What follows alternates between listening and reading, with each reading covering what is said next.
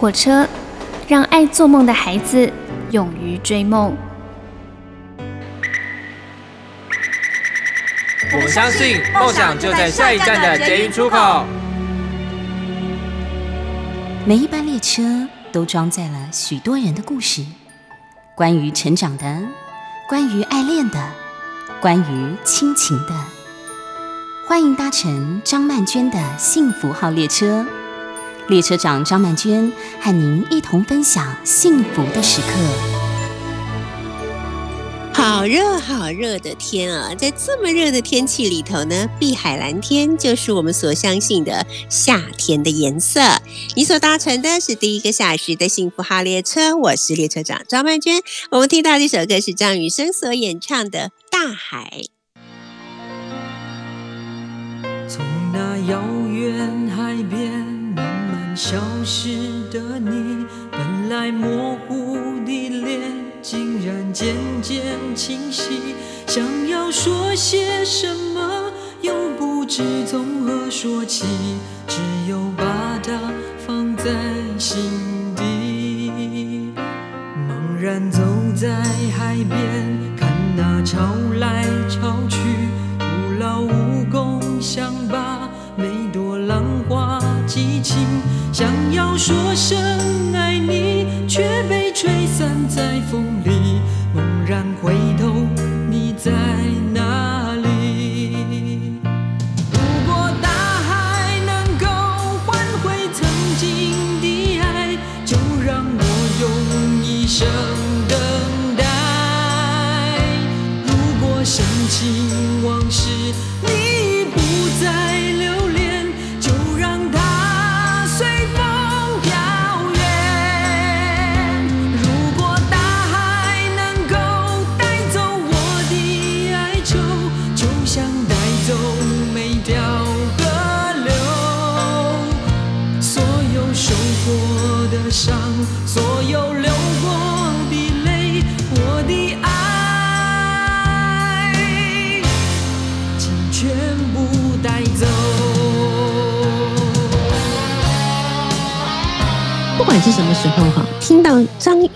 的歌声，其实总是会让我有一种晴天灿灿的感觉，觉得好像没有什么难关是过不去的。那歌声里头呢，充满了一种青春热情的活力，或者你要说是正能量。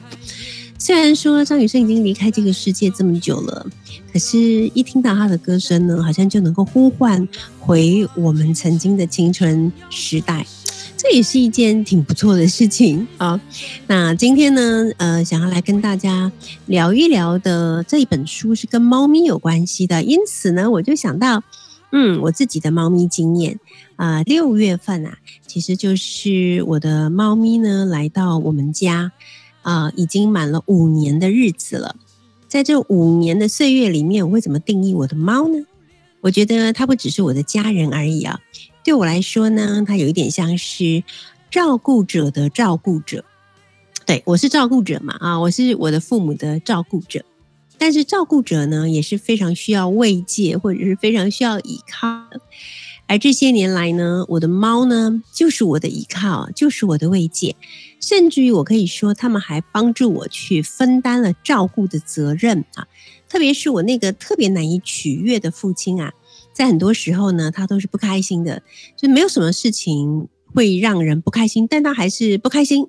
然后你问他你为什么不开心，他就说是有什么好开心的吗？这就很难了，对不对？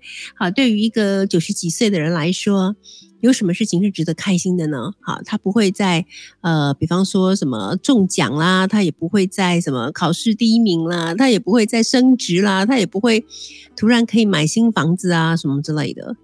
对啊，所以对他来讲有什么开心的呢？但是我的想法是说，只要没有什么巨大的不幸或者是呃突如突如其来的意外发生，啊，都是应该开心的啊。所以我是把没事发生就该开心当成我的人生观，而我的父亲是把没事发生就不开心。好，我们家的猫来到我家之后呢，我的父亲啊就总是用一种充满了笑意的眼神呢，就看着他。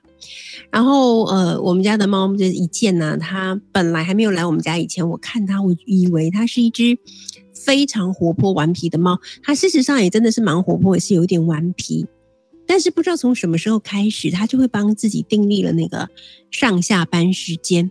每天早晨呢，当它吃饱了以后呢，它就会爬到我爸爸的那个桌子上面去，就是餐桌上，然后呢就开始陪他，陪他干嘛？陪他看报纸。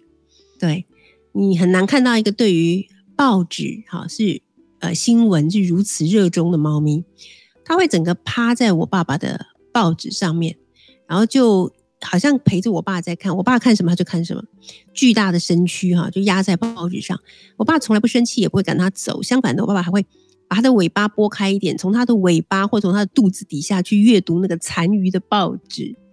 我想说，从小到大我都没看过我爸这么有耐心，怎么现在可以这么有耐心呢？但是，一见的上班时间就是止于早餐时间，在我爸那里上班。到了晚上，我们开始看新闻的时候，就是他的另外一段上班的时间，他就一定会跑到我妈妈的身边去，然后就在我妈妈的身边踏过来、踏过去、踏过来、踏过去，而且不断的发出啊啊啊。啊，这样子的叫声非常规律，你会以为它是一只机器猫之类的。然后一边啊啊啊啊，一边左脚右脚左脚右脚。然后呢，我妈妈就会在那边哀嚎说：“哎呀哎呀，好重好重，可以了可以了，你休息一下。哎嘿，很痛很痛哎，这样。然后我就跟我妈说：哎，你要觉得很幸福哎，我每次拜托他来我这里踩一踩，他都不踩，他对你特别好哎。然后在这时候呢，不管我爸爸怎么样去叫他摸他，想要把他拉过来，他完全不理我爸。”那感觉就好像是不好意思，你是我早上的老板哈，我现在要到我晚上的老板这里来上班，所以我就觉得，哎，我们养了猫以后啊，真的是对于另外一个物种有了很多的认识哈，就是以前是完全不了解。那有的朋友跟我讲说，如果养狗的话呢，因为狗都很听话嘛。但是呢，它可能，比方如果它是从美国来的，它只听得懂英文，那你要跟它沟通，你就要讲英文啊。它如果是从德国来的，它可能就是只会讲德文，只会听德文，不是讲德文，那你就要去学德文咯。可是我觉得猫咪不用 我常常跟我们家的那个印尼妹妹讲，我说你下次啊，你可以跟猫咪讲印尼文看看，搞不好他们可以听得懂。她说为什么你会这样想？我说，因为我觉得猫咪它不是在听语言，它是在读心术，就是它可以读出你心里面的想法，所以它对于有一些你可能没有加诸于、没有付诸于语言的一些意思啊，或者是什么想法、感受之类的，它都可以理解啊。所以呢，我觉得这些年来啊，当就是比方说世界上面的人与人之间的距离越来越远啦，或者我们的居住环境越来越狭小啦，或者是人们对于做自己的要求越来越高啦。的这个时候呢，猫咪就快速的成长了，好多好多人都在养猫。到底为什么这么多人都在养猫呢？我觉得跟我们的时代啊，其实有很密切的关系。所以来观看这些养猫的人口，以及来观看猫咪，很多时候呢，也就能够对于我们现在所身处的世界啊，有更进一步的了解了。好的，我们现在来听到的这首歌呢，是 J 上所演唱的《同个世界》。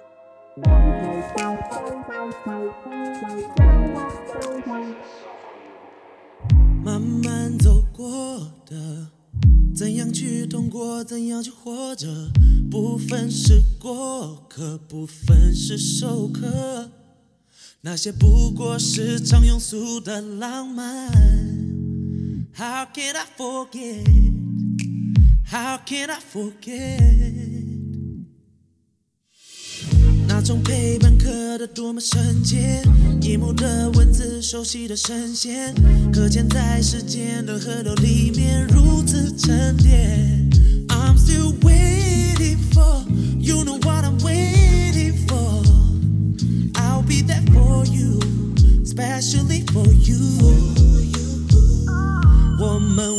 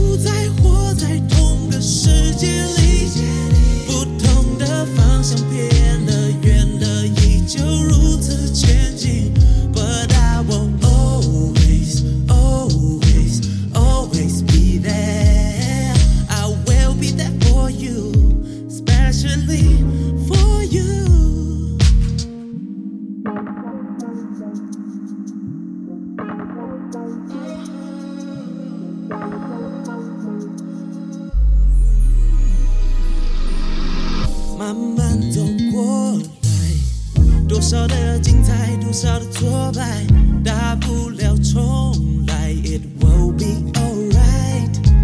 All the shit we've been through with you by my side. How can I forget?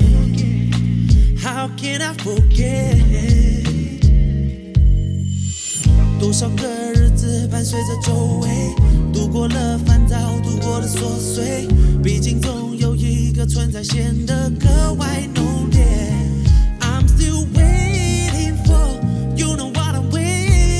好的，各位朋友，在今天的第一个小时幸福号列车呢，我们要跟大家介绍一本书，这本书叫做《当世界只剩下猫》。那这本书的作者呢，他是这样称呼自己的，他说是被专业摄影斜杠了的职业寻猫人吴一平，一平老师，Hello，一平老师你好。哎，各位听众朋友，大家好，曼娟老师好。是的，作为同样的爱猫人呢，我对你这本书真的是只能用“爱不释手”四个字来形容啊。是是是，因为首先我真的很佩服，就是我在路上偶尔啦，偶尔会遇到猫，但是我遇到的街猫总是很胆小，很怕人啊，然后咻一下就不见了。那有时候我手机还没有摸出来，它就已经不见了。所以，我对于你可以把各世界各地形形色色的猫。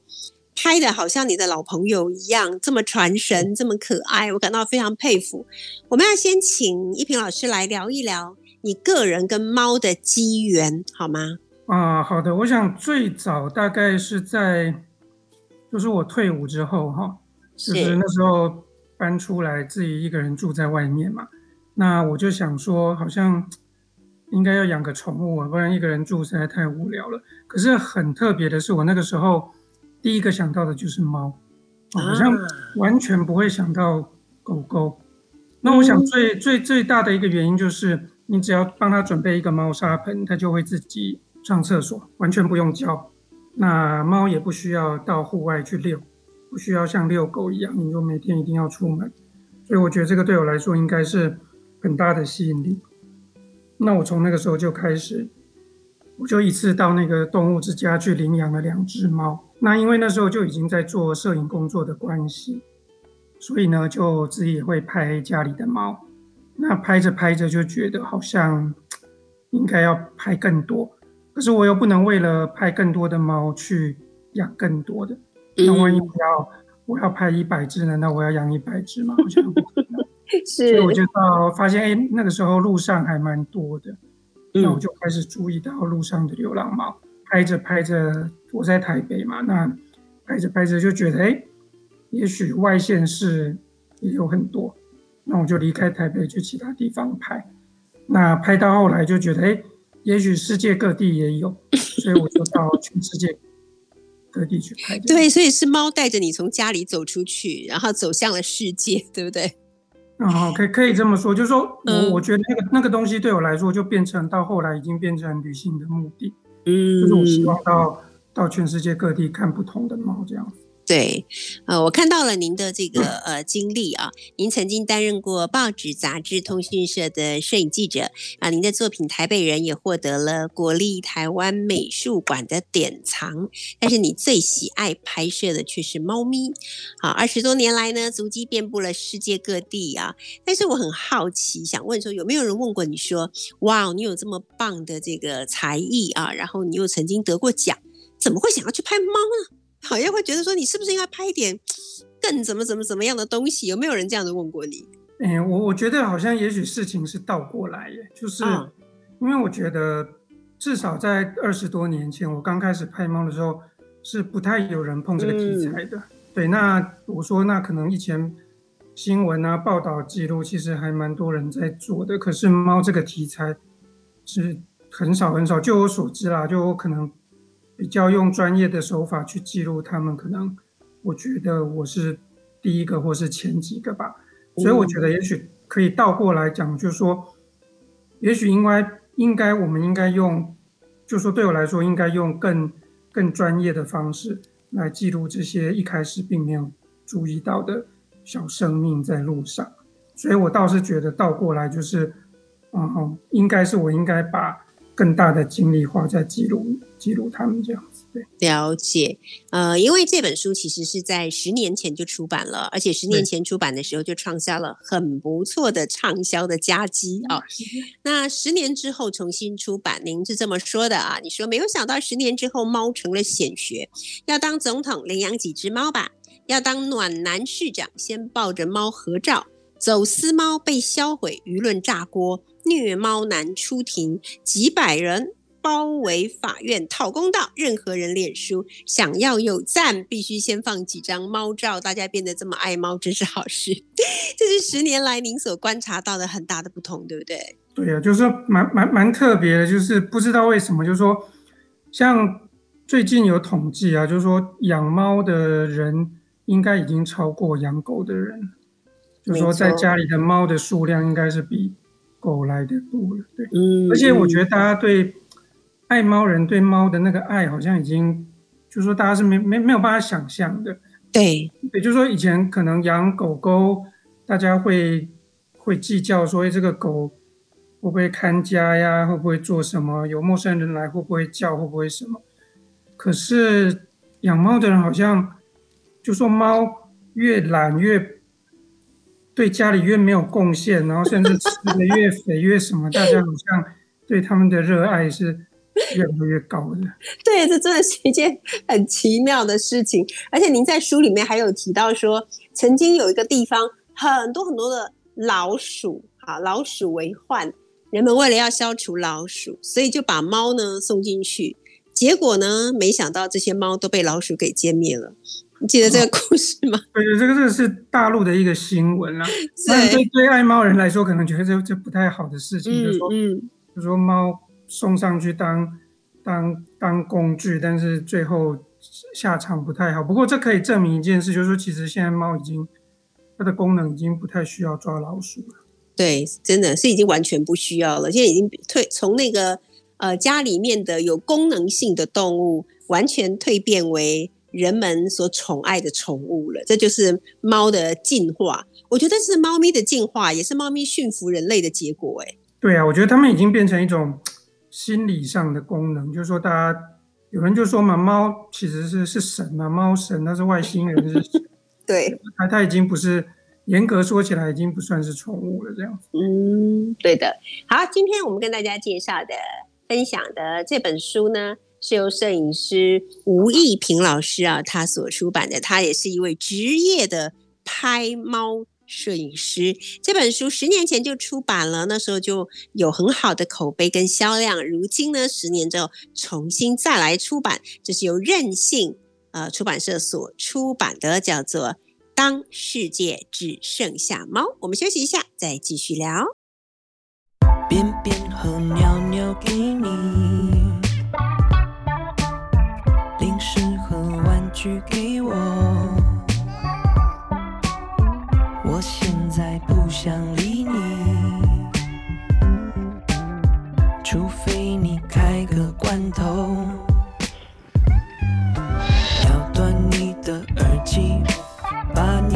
发抓破，偶尔蹭过来给你摸，打翻你的咖啡，弄脏我的肉。球再踩上你的枕头，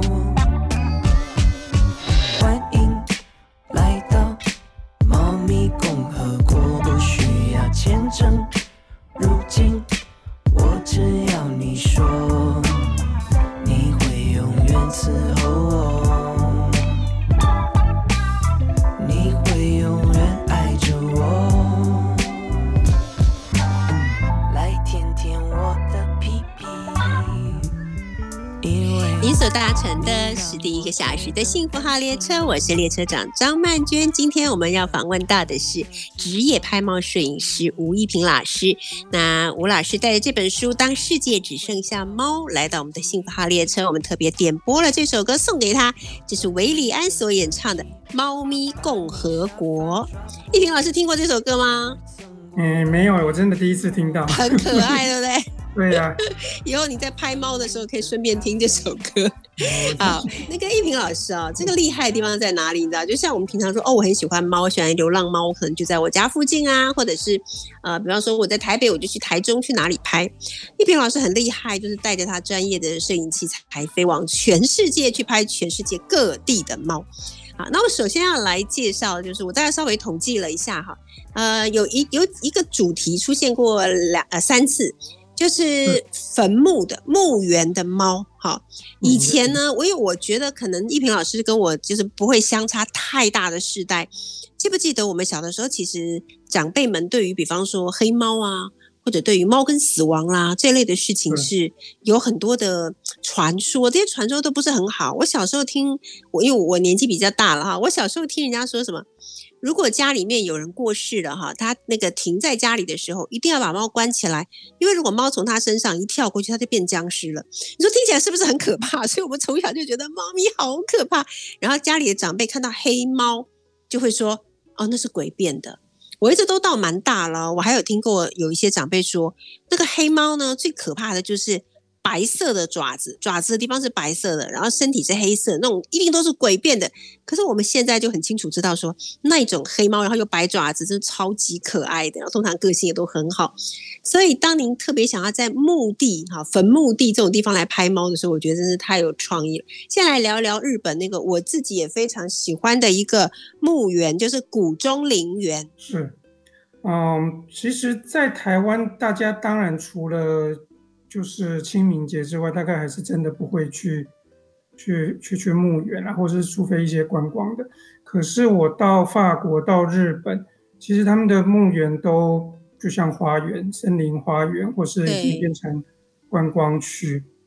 那在日本也是有些，他们其实就就在住家旁边，而且那个住家都还是蛮高级的哈。那我喜欢在那边拍猫，当然是第一个是。有些的墓园真的是猫还蛮多的，然后第二个就是因为那个地方等于是车子不会进去，啊，所以对拍照来说你不需要被车子打扰或或什么。那我想对猫来说也是一个啦，对他们来说那就是一个很安全的地方。好，那在不同国家其实他们都会有特别一些人也是爱猫的人，他们都会到墓园那边去喂。所以那边猫就形成了另外一种很特殊的风景，跟台湾这边还蛮不一样。嗯，对啊，我以前每一次也都会去日本的时候，也都会去有有机会的话呢，也都会去谷中陵园。我曾经在谷中陵园那里赏樱花，觉得其实是非常漂亮的。那下一次去的话呢，就要追寻一平老师的脚步，就要去那里找猫咪了。好，然后呃，在这个呃法国那里呢，也有一个，就是老师有写到嘛，也是有一个很漂亮的墓园啊，然后上面有猫，里面有猫。另外呢，他们还有一个就是专门埋葬自己的宠物或者是动物的动物墓园。这个事情以前在台湾是不太会发生的，觉得以后应该也会有，对不对？嗯，对。那我不知道台湾好像可能法律的问题吧，好像还没有一个真的正式的可以放宠物的地方。而且我我在法国看到的那个，它不是不是所谓的灵骨塔或什么，它是。就是就是土葬，对，它会有一块墓地，会让你有有墓碑在那里，而且很好玩的是，当然那个都是迷你版啊，就是说它的墓碑什么的，当然都比较小，可是很好玩，就是它会有，我去了才知道，它有各式各样的不同的动物，是，比如说有有猴子，有乌龟，有兔子，还有马，对不对？对对对，那那当然体型比较大，它会马，然后对，他们都会把墓碑做成。那个动物的形状，嗯，比如说马，它会做一个马蹄的形状；对，猴子它会放小猴子的照片，或是兔子的样子做。所以我觉得那个好可爱，而且那个已经好像已经一百多年了吧？哇，已经很有历史了耶！对啊，所以他们等于是一百多年前就会把自己的宠物用。我我想，因为因为那个是在巴黎市区啦，我想买在那边应该。价格也不会太便宜吧？嗯嗯嗯，一百多年前就已经会把自己的宠物用非常礼遇的方式来处理他们的丧礼，这样子。对，如果您自己就是猫，你在拍了这么多的猫以后，你会最想在哪一个国家或地区生活呢？我想土耳其吗？土耳其是一个啦。我想最最最特别的就是说，他们真的是，当然爱猫的国家也非常多，但是土耳其最特别的是，它真的是猫真的是如入无人之境，对，就是它完全没有在管的。我们在那个 YouTube 上看到一些影片哈。譬如说，那个古古典音乐会，管弦乐团在台上合奏，然后突然一只猫就跑到舞台上来，或是那个那个时装表演，然后那个模特在伸展台上走一走，那一只猫就跑过来，真的走那个 catwalk。你看到这些影片的东西，大概几乎都是在土耳其。嗯，那我在那边也在那个圣索菲亚大教堂，就是一个非常有名的古迹里面，是他们就是真的让猫跑到里面进去，那猫就走来走去，甚至在里面睡觉这样。那有些地方人不能走进去，因为是古迹，对，可是他们却让猫走进去，他完全不管，对，很特别，那是一个很特别的地方。对我自己对，因为我去的地方没有那么多嘛，那我自己印象很深刻的是，我觉得。日本人真的也是很爱猫的。那我曾经在日本的一个巷弄里面看到一家呃刚刚打烊的生鱼片的，就是刺身的店。那店门口放了一个很精致的盘子。盘子上面放了好几片看起来非常新鲜的生鱼片，然后我就在想说，哎，这是什么意思啊？当我还没想清楚的时候，我就看到了一只有一点胖胖的、短短的猫，非常优雅的摇着它的屁屁走过来，开始吃生鱼片。我说觉得很赞叹，因为这个生鱼片如果是我们在店里面买的话，价格应该也不便宜。可是他们就这样子喂给猫咪吃，我觉得很神奇。您觉得日本人是不是也真的还蛮爱猫的？对，因为有一些我在东京哈，有有一些公园哈，他们也是有很多猫。那可能会有一些很多人家里他可能环境的因素或是家人的因素，他没有办法养猫，那他就真的跑去公园里面把公园的猫当做他自己的猫。那日本的猫，就我所知是比较跟台湾比啦，就是说没有那么怕人，所以他们比如说他在公园椅子坐下来。那个猫就真的跳到他腿上，然后就卧在他的大腿上，让他摸，要让他什么？这跟台湾真的很不一样。而且我在不同的地方都都看到这样的景象。对对对，所以您曾经说过嘛，就说如果有可能的话，可以到冲绳去，在座间味岛买一个房子，然后每天呢。出门的时候就会有一堆 猫咪在门口等着你，你要怎么撸猫都可以。而且我觉得你好像很认真呢，你还说有钱有闲就可以，因为台湾人去日本免签证，一次可以停留九十天，感觉你是有点心动，是真的有点这样的计划的感觉，是不是？对，我我我觉得日本最除了我刚刚讲那些地方之外，他们的猫岛似乎是特别多。对对，真的，你真的上网查，你用日本的猫岛这个去查，真的。几十个、十几个应该有吧？那我就在想说，如果台湾人那么爱去日本，那我想那些比较偏远的岛，那些房子应该跟台北比，应该算是相当便宜的嘛。对，我真的有想过可以做这件事，你先不用签证嘛，你就就是。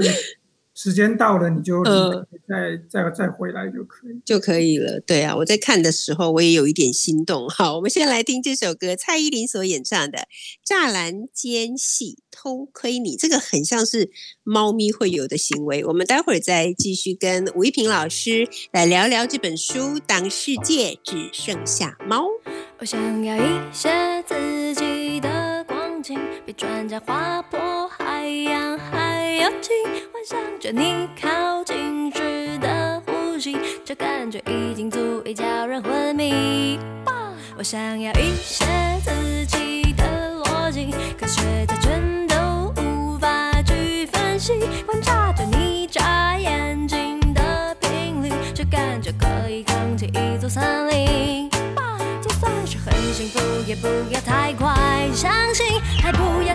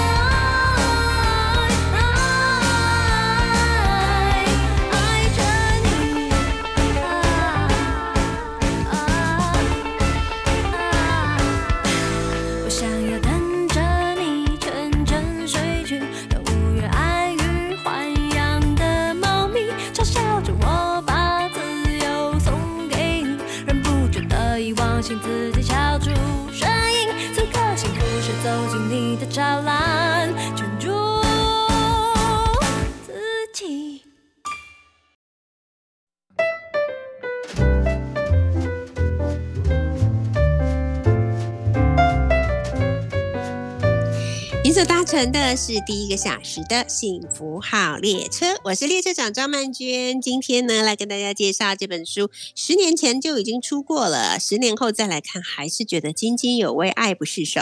这就是由任性出版社所出版的。那这一本书的名字呢，叫做《当世界只剩下猫》。其实你会觉得这个名字听起来很不现实，但是我可以告诉你，只要养猫跟爱猫的人，对他来讲。真的，世界上最重要的就是猫，所以这本书的书名其实就非常的现实，非常的贴切啊。那这本书的作者呢是职业拍猫摄影师吴一平老师。好，一平老师，其实我在读你的书的时候，我蛮惊讶的地方是你提到香港的猫。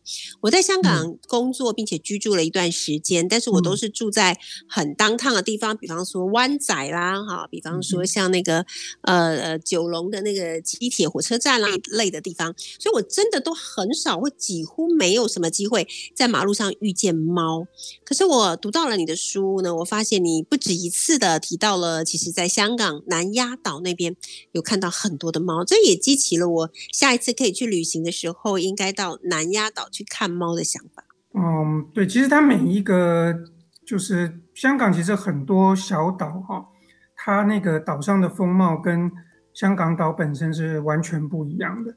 譬如说南丫岛，我个人还蛮喜欢去，是因为它的所有房子好像都不到三层楼高吧？对。然后最特别的是，那个岛上是没有车子的。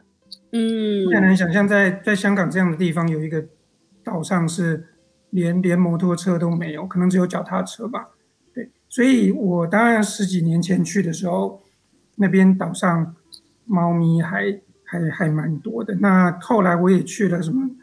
常州啊，大澳啊那边，对，那其实岛上香港本岛上面还是有啦，就是说现在好像越来越多店家都会在店铺里养猫，所以香港好像有一本书是专门拍店店猫，对对，嗯，对啊，所以我就说固定的时间我也会到香港每个岛上去去看一下这些猫咪，那他们应该也有很多组织就是在。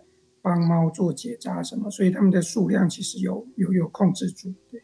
对，因为您在书里面有写到嘛，说那个时候，因为当然那是十年前啦，啊，你就有看到很多的猫，它们的耳朵呢，好像都会被剪掉一角。然后，如今我们在台湾或者说在台北，我们有时候看到的一些流浪猫，虽然不是全部，但我们也会发现有蛮多流浪猫也是一样有被剪掉耳朵的一角。所以，就是这些年来，其实台湾对于不管是流浪猫，或者是自己在家里养猫，或对于猫的认识跟保护，确实比十年前。要改变了很多，或者说要进步了很多。嗯，对啊，因为我大概是十几年前第一次去香港那边拍嘛，那第一次看到，哎，为什么这么多猫耳朵都少一角？那那个时候台湾是比较还没有在做这件事的。对，那我就问了一下那边的人，他们就说，哎，他们会结，就是说已经结扎的话就会做记号。那为了不要让那个同样已经。结扎过的又被抓去一次，又被那个动一次手术，所以他们就会把耳朵捡起来做记号。那现在台湾这个应该也蛮普遍的啦，所以大家在路上看到猫，可能多留意一下，那个耳朵也会稍微剪掉一个小角这样。对，然后为了拍猫呢，您也去了一些我不知道如果没有拍猫你会不会去的地方。土楼，我看到您在土楼拍到的那一张，一个看起来八十几岁的老太太跟她的猫的合照，那张照片我觉得很有情感的。就是这个房子，我看后面的房子，那房子看起来其实蛮破败的啊。老太太看起来年纪也蛮大的，可是因为她跟猫之间有这样子的联系啊，所以整张照片看起来就显得特别的温暖呢。嗯，对，那个是在福建的土楼啊。那福建土楼是相当有名的，算是观光区吧。可是我因为我拍猫的原因，所以我个人出去旅行可能都会希望比较看到真实生活的那一面。那如果你只是到那个一般观比较有名的那几个土楼，可能当然就是说观光客都非常多，可能也找不到猫。那所以我我到那边去就拍到的那一只就是。我太太她是真的有养它，在喂它。对。然后他们 很好玩的，就是他也没有帮猫取名字，它的名字就叫猫。所以我问他说：“可不可以叫一下你的猫来？”然后他就直接就叫猫猫猫，然后那个猫就真的跑到他脚边来。那我那时候就拍下这张照片，这样。对，这个应该可以算，因为这本书里面有很多张都很好，都很可爱，然后都很让人看了有怦然心动的感觉。那刚才我们提到的那一张，就是老太太跟猫，还有它的背景是一个蛮破败的土楼，就是我觉得很棒的一张。还有一张我也很喜欢，就是它的题目叫《天天天蓝》，全世界最蓝的天空在哪里？答案是巴西的里约。你竟然会跑到巴西的里约去拍猫吗？嗯，对，那个应该是我目前去过最远的地方啊，从台北坐飞机大概要。三十多个小时，哇！对，那我去那边就真的发现那边的南美洲的天空真的是非常非常漂亮，跟北美城市比起来的话，那拍的那张照片，我回来之后上网查一下，就真的发现那边里约的天空真的是全世界最蓝的，对，那就真的让我拍到一张最。漂亮的猫咪在最蓝的天空下面。对呀，真的耶！那个，而且那个地板有一点像是那种石板地，就是一望无际的石板地。那时候你我比较有觉得比较好奇的是，请问一下老师，您当时的拍照的角度是趴在地上的吗？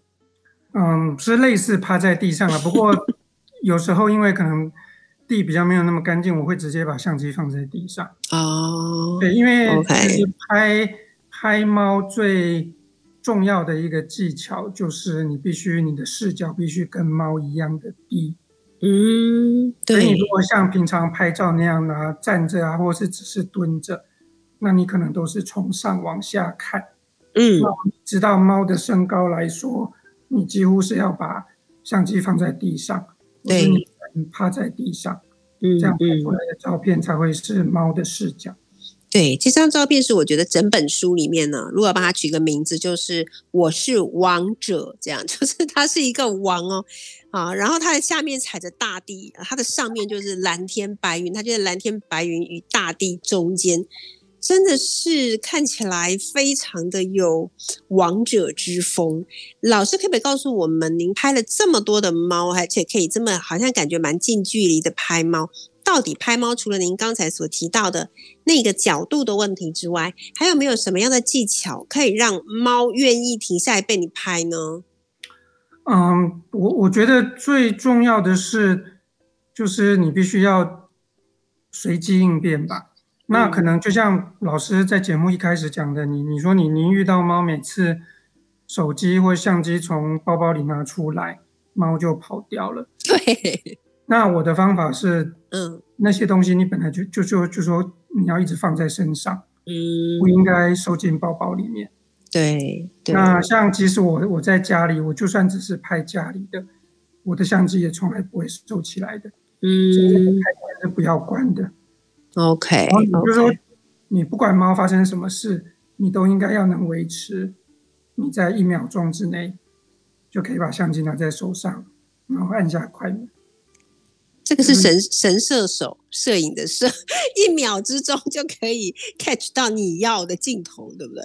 对，因为很多东西你真的是来不及，因为猫的动作真的是太快，太快了，真的。对，所以我觉得随时随时做好准备吧。我觉得有点像，就像那个。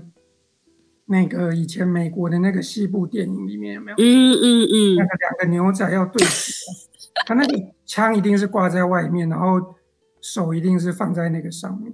没错。对我来说，可能就是永远拿着相机，永远在观察猫，这样子拍到好照片的技巧。谢老师，所以老师会拍出一些我无法想象的照片。我要再跟老师分享我最后一张最爱的，其实很多啦。就是猫咪正在甩头的那个瞬间，老师拍到了一只猫咪，其中一只眼睛是是是很清楚，然后其他的部分全部都是在一个像风车转动的情况中一样。我觉得这个照片太神奇了，这个真的已经不是说一秒钟就能 catch 到，感觉是零点一秒就要把它 catch 到的感觉。嗯，其实那个是可以预期的啦。哦，就说以以我的观察，猫咪通常会就说它们清洁会抓痒嘛。嗯，就说除了用舔的之外，他们会抓痒、抓耳朵、抓脖子。嗯哼，然后他们通常在做完这个动作之后，就会把头甩一甩。哦，OK。所以当你看到猫之前有这些动作，你其实大概准备好，它通常会我我我在猜啦，他们可能就是就是希望把身上那些脏东西甩掉。嗯，好的，谢谢老师指导。我希望我也能够拍出一张猫咪的好照片。今天非常谢谢。我们的职业拍猫摄影师吴一平老师为我们带来了这一本书《当世界只剩下猫》。如果你就是一个爱猫人，那还有什么好说的？立刻去买回来珍藏。如果你喜欢猫，但还没有机会养猫，你拥有这本书，你就好像一下子拥有了上百只各式各样非常可爱的猫咪。那我们也希望吴老师可以继续为我们拍出更多神奇可爱的猫。谢谢你，谢谢，谢谢，谢谢大家。好的，我们现在要听到的是刘若英所演唱的《岁月静好》。休息一下，第二个小时的幸福号列车，我们一会儿见哦。